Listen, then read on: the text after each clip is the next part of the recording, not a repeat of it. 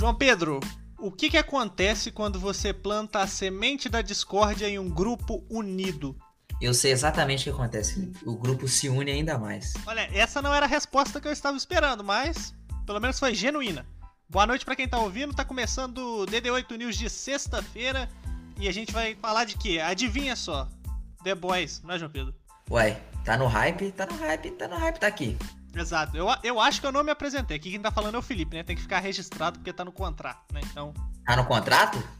Tá no contrato aí. Puta merda, vamos ter que revisar o contrato. Mas vamos lá. Episódio 4 de The Boys. Não há nada igual no mundo. Começou aí falando sobre. Basicamente repercutindo o que, que foi aquele final de episódio 3, João Pedro. Sim, sim. E reforçando um pouco daquilo que a gente havia comentado no, no final do episódio 3 ali. Sobre o quão filha da puta se revelou a Stormfront ali, né? Exato. E aí vem um ponto também que é muito bem trabalhado nesse episódio, porque, como a gente citou no último programa, o terceiro episódio foi um episódio em que o Homelander só se fudeu. Então nesse quarto você vê que ele já não tá tão legal assim das ideias. E aí você é apresentado aquela figura deveras estranha, né, do Doppelganger. Cara, eu, eu prefiro não comentar essa parte, sinceramente. Tô, tô aqui me isentando aqui de falar sobre essa abominação aí. É, eu vou definir assim essa parte, esse início aí e depois quando ele volta a aparecer como uma parada perturbadora, para não dizer outra coisa. Mas não foi só isso, né? A gente teve também no episódio o senhor Billy Bruto, né? Vamos manter os nomes em português, João Pedro. Pera aí, então se, se, se é nome em português, então não é Doppelganger. Fica o quê? Duplicador? Eu acho que sim, mano. É, acho que copiador, duplicador, alguma coisa assim. Então, é, não, não interessa. O que interessa é que o senhor Billy Bruto foi atrás da sua esposa, a Becca, que tá lá naquela prisão a céu aberto. Ele consegue entrar, por quê? Porque a Mallory, ela ajudou ele, né? Ele não conseguiu cumprir a parte do acordo que era entregar o super vilão pra Cia, mas aí eu acho que o coração dela amoleceu um pouquinho, né? E aí, um ponto, abrindo um parênteses aqui, toda aquela tragédia que aconteceu devido àquele, àquela batalha da Stormfront com o irmão da Kimiko, Muitas pessoas morreram, se eu não me engano, foi 50 e poucas pessoas mortas e mais de 100 feridas que o episódio fala. E aí tem um mural ali, né, com a foto do pessoal que faleceu e tudo, prestando homenagens. E aí que vem a homenagem, né? A homenagem não, a referência ao meme brasileiro, né, João Pedro? Sim, sim, sim. É aquele meme que eu tinha comentado ali para você, né, Felipe? Antes de a gente começar a gravar um DD8 News, anteriormente aí, que eu vi uma notícia. Senão, eu não teria visto essa referência, inclusive eu tive que voltar, cara, pra, pra tentar achar essa referência. Foi uma referência bem sutil. Mas, cara, cabelo Leila Leila tá lá, mano. O Bruto conseguiu as informações e de bônus ali, de brinde, ele ainda conseguiu uma informação extra que faz referência à Liberdade, que é uma heroína aí antiga, dos anos 70, se eu não me engano, e que tem alguma relação que ninguém sabe ainda com toda essa merda que tá acontecendo. Quem assistiu o episódio sabe, mas, tipo assim, naquele momento ninguém sabe ainda, fica meio vago, e aí isso vai se revelar lá na frente como um grande plot twist. Sim, cara, é, a princípio eu não dei muita importância, não, vou ser bem sincero. Quando eu vi o nome ali de uma dessa super-heroína aí que tava jogada de escanteira, uma super-heroína bem antiga e tal. Eu pensei que eles iam, tipo, visitar essa super-heroína mais antiga para ver se eles extraíam alguma informação, assim, a respeito de como super se tornavam super, né? Tipo, como eles utilizariam o, o Compound V ou o composto V aí, dublando aí. Não. É, tem que ser dublado. É, trazendo aí pro português, português mais brasileiro possível. É, e eu pensei que seria algo relacionado a isso, eles iam encontrar uma super-heroína antiga, e eu pensava que essa Liberty, ela, ela era, tipo, contra... Não, aí, peraí, você tava falando de português brasileiro e chama ela de Liberty. É liberdade, cacete. Ah, o que que eu vou fazer com essa tal liberdade? liberdade, liberdade. Abre as asas sobre nós. Caraca, prossiga, prossiga. ai, ai. Não, então eu achava que ela não gostava, tipo, ela provavelmente ela tinha na minha mente assim, ela teve alguma treta com a com a Vox e aí ela ia ser assim mais mais propícia a revelar alguma coisa, talvez. Só que mais para frente isso se revelou um grande plot mesmo, como você disse.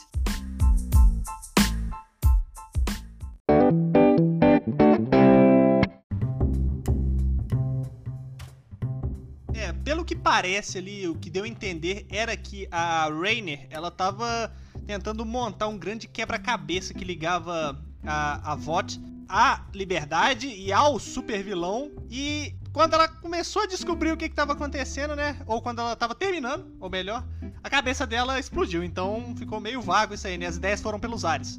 Sim, e eu fiquei muito curioso, cara. Quando a cabeça dela explodiu, é, eu pensei que futuramente ia explicar isso, mas até agora não explicou. Então, assim, eu tô bem curioso. Talvez tenhamos, assim, um novo super. Talvez seja alguma outra tecnologia que a VOT está utilizando para monitorar as pessoas. É um negócio que ficou, assim, literalmente nos ares, né?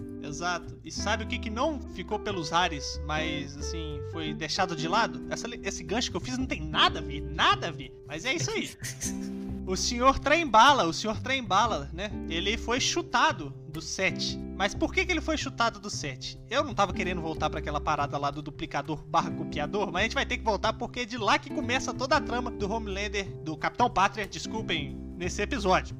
Basicamente, ele expõe o seu ponto de vista ali, que ele tá se sentindo desrespeitado pela figura da Stormfront. E aí o, o, o, duplicador, né, fazendo ali o papel da, da Madeline, ele fala que ele é o grande líder do set e que ele não podia deixar isso acontecer porque foi ele que plantou, regou né, essa pequena sementinha, né? Por isso que eu comecei o programa falando de sementinha. E ele deve cortar fora as ervas daninhas. E aí ele começa a sua perseguição, tentando meio que fazer uma limpa ali com o set, começando com a luz estrela lá na, naquela cena um tanto quanto diferente no elevador, né? Ah, sim, cara. Aquela foi uma outra cena, assim, tensa demais envolvendo a, a esta luz estrela. É isso aí, é isso aí. É envolvendo a luz estrela. Cara, as coisas para ela não andam nada fáceis. E, inclusive, mais pra frente no episódio, ela tem um momento assim de alívio, digamos assim, sair da, da torre do sete, sair dos olhos da Vote, assim, momentaneamente, para ela ficar mais tranquila. Porque, cara, ela passou por maus bocados aí nesse início de segunda temporada. É, o trem bala primeiro ameaçando, no caso, a integridade ali dela dentro da Vote. E agora o Homelander, né, o Capitão Pátria, agora fazendo uma ameaça bem mais direta porque ele é um cara bem mais poderoso. E o tanto quanto mais perturbado, né? É, exato, é. E ele tava um tanto quanto estressado. Então ali naquele momento eu achei que ia dar merda, cara. Eu achei que. Ele não, não achei que ele ia matar a Luz Estrela ali também, porque não, não faria muito sentido pra continuação da trama. Mas eu achei que, no mínimo, arrancar uma informação preciosa dela, ele ia conseguir. Mas ela se virou muito bem. Ele também pegou, pegou leve no final das contas. Então, tudo, tudo deu certo quando não deu errado, né? É, e aí depois ele vem e fala pro Trembala que ele não pode mais fazer parte do set, né? Que os serviços dele já foram prestados com êxito. Se eu não me engano, a Ashley fala com ele que ele vai ter uma série na, na Vote Mais, né? Um negócio assim, que ele vai ganhar uma série, vai sim, ter sim. desfiles, excursões, porque ele vai sair fora do set, porque, afinal, um velocista com problema no coração é um pouco complicado, né? Sim, se ele tivesse um problema no pulmão, então, aí ele tava lascado. Não, se ele tivesse um problema na perna, aí ele tava totalmente lascado. Mas ele é chutado, ele é chutado e fica bolado lá. E aí depois o Capitão Pátria vai e faz esse, esse joguinho mental que ele tava fazendo ali com os membros do set, com a Rainha Mavis, e expõe ela assim em TV aberta. É, cara, aquela cena foi um pouco desconfortável de assistir também, né? Porque você vê assim na expressão dela que ela não tava esperando aquilo e deu merda pro lado dela também. E aí, cara, começa a saga do Homelander de destruir a moral de um por um do set para ver se ele consegue sair por cima para ser, ser um, um líder é, mais imponente novamente aí. É, ele tava literalmente achando que tava perdendo o respeito do grupo, né?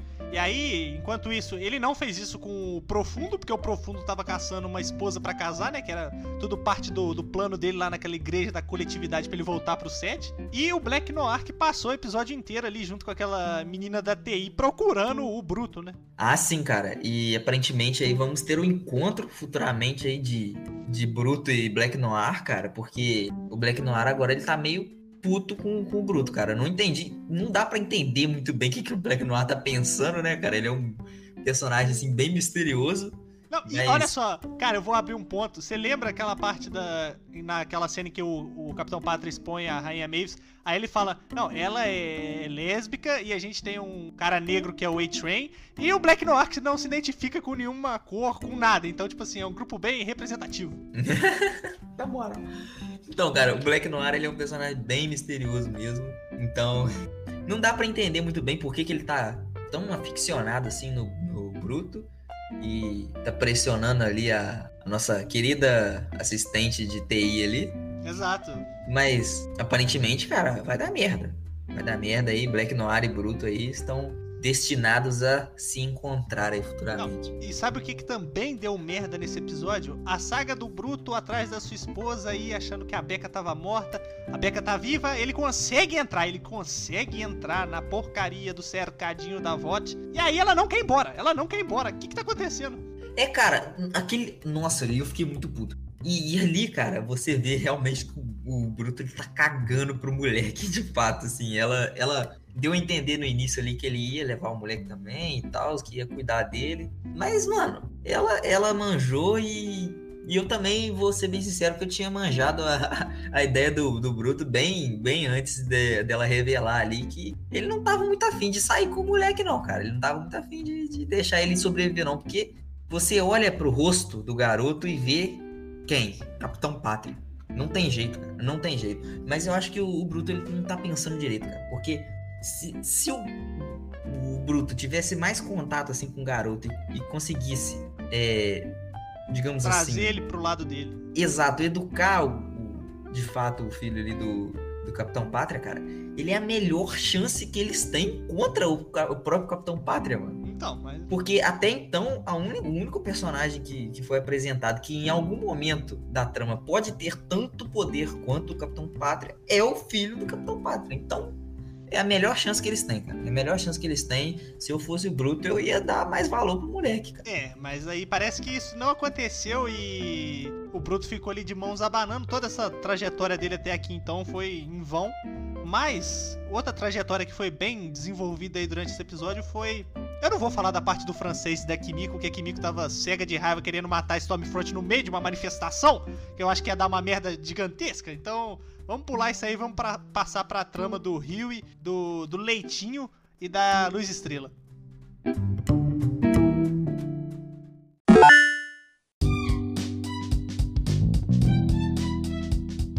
Então, Felipe, é, ali como eu tinha dito anteriormente, né? A Luz Estrela tava passando por maus bocados ali na, na VOT. Ela tava sendo pressionada de todos os lados ali. E aquele, aquele, aquele encontro com, com o Homelander foi de fato o estopim. O estopim para ela falar: não, chega, chega, preciso dar um tempo, preciso tirar umas férias. E aí, cara, ela foi é, se juntar aí ao, ao Rio e ao Leitinho. É. Adoro esse nome. É, contra a vontade do, do próprio Leitinho inicialmente, mas eles se juntaram aí pra procurar por mais informações a respeito dessa tal de liberdade. Exato. Eles foram até a, se não me engano, a Carolina do Norte, alguma parada assim, um estado mais ao sul. E aí, chegando lá, eles encontram uma senhora, e aí o Rio, que é um cara bem sutil, né? Ele pergunta se ela conhece alguma super-heroína e tal, e aí ela se nega, ela parece bem preo- preocupada com a situação e tudo. E aí o Leitinho, que é um cara assim que sabe manipular bem as palavras, ele consegue que a senhora lá fale a verdade e tal. Ele conta a história do pai dele e tudo, de- da luta deles contra o Super. E aí a senhora. Ficou no ar ali, É. né? Ficou no ar ali se ele tava contando a verdade ou se ele tava fazendo um joguinho de palavras ali pra, só pra extrair a informação no final das contas. Mas, né? Mas ele conseguiu, eles conseguiram a história. E é o que parece essa senhora, quando ela era uma criança, se eu não me engano, ela tinha uns 11 anos. Ela presenciou uma cena assim de outro planeta, praticamente, né? Foi o irmão dela tendo a cara afundada pela liberdade que era uma super-heroína e que é falado no episódio que ela era, assim, o que o Homelander é hoje, desculpa, o que o Capitão Pátria é hoje, a liberdade era naquela época. Então, assim, alguma coisa fez que a liberdade saísse de cena, tanto que fala que a, a senhora não tava querendo falar porque ela tava com medo da liberdade voltar e matar ela. Aí o Rio até fala que desde 79 que eles não veem mais a liberdade. E depois, eu vou deixar você falar do plot, mas assim, depois é revelado aí o que, que nos aguarda em The Boys. Sim, sim, Felipe. E aí, cara, nesse exato momento que o Rio ele questiona é, sobre o fato, pô, a liberdade não é vista aí desde 79, pô, ou ela tá morta ou ela já é uma senhora, né? Pô, não vai representar muita ameaça, digamos assim. Mas aí ela fala que não, que a liberdade tá aí ainda, voltou ativa, e aí eles se questionam, pô, não ouvi falar dessa tal de liberdade. E aí, cara, eles do nada tiram um jornal ali do, sei lá, da canela, do meião, com a foto da, da Stormfront. Tempesta. Exato, da Tempesta. E aí, cara, a, o grande plot acontece, né? Que a, a mulher que tava contando a história, ela aponta pra Stormfront. Tempesta. Tempesta, exato. E fala, tá aí. Essa aí é a liberdade. E aí, cara, acaba o episódio. Acaba o episódio, mas eu não lembro se foi depois ou antes. Tem a conversa ali entre Tempesta e Capitão Pátria, em que ela fala basicamente o que, que ela tá tentando fazer, assim, na minha visão ela tá tentando ganhar, assim, ganhar o apoio do povo. Ela tá tentando cair nas graças da galera, né? Igual você comentou no episódio passado que ela é uma pessoa que mexe muito bem nas redes sociais, nesse ramo aí. Então ela tem, igual ela mesma diz, ela tem soldados, enquanto o Capitão Pátria tem somente fãs. E aí é um ponto que eu liguei assim na hora que como ela era a liberdade e ela era aquela pessoa que é a figura em que o Homelander é, tá hoje nesse lugar, ela, na minha cabeça, hoje quer voltar para esse lugar, mas de uma forma sutil ali, meio que pelas graças do povo. E tem a cena dos memes, não sei se você lembra, que o, que o Capitão Pátria tá passando lá na televisão e um monte de meme, cara. Sim, e é, ela faz um comentário nesse diálogo com o Homelander. Capitão Pátria. Que. É, você falou Homelander. Ah, eu voltei, mas eu voltei, eu, eu me corrigi. beleza. É, mas é, nesse diálogo com o Capitão Pátria, ela fala uma parada que eu achei muito foda quando ela falou que o Capitão Pátria ele tá tentando assim conquistar o, ele não tá tentando conquistar o público da maneira correta. Ele tá criando é, digamos assim fãs enquanto cara a Tempesta ela está criando soldados. Isso é uma parada que ficou foda assim foi uma frase marcante que ela falou que realmente demonstra que cara ela não tá interessada em pessoal aplaudir quando ela aparecer na televisão, ela não tá interessada nesse, nessa, nessa fama, assim, entre aspas, superficial que o Capitão Pátria tem.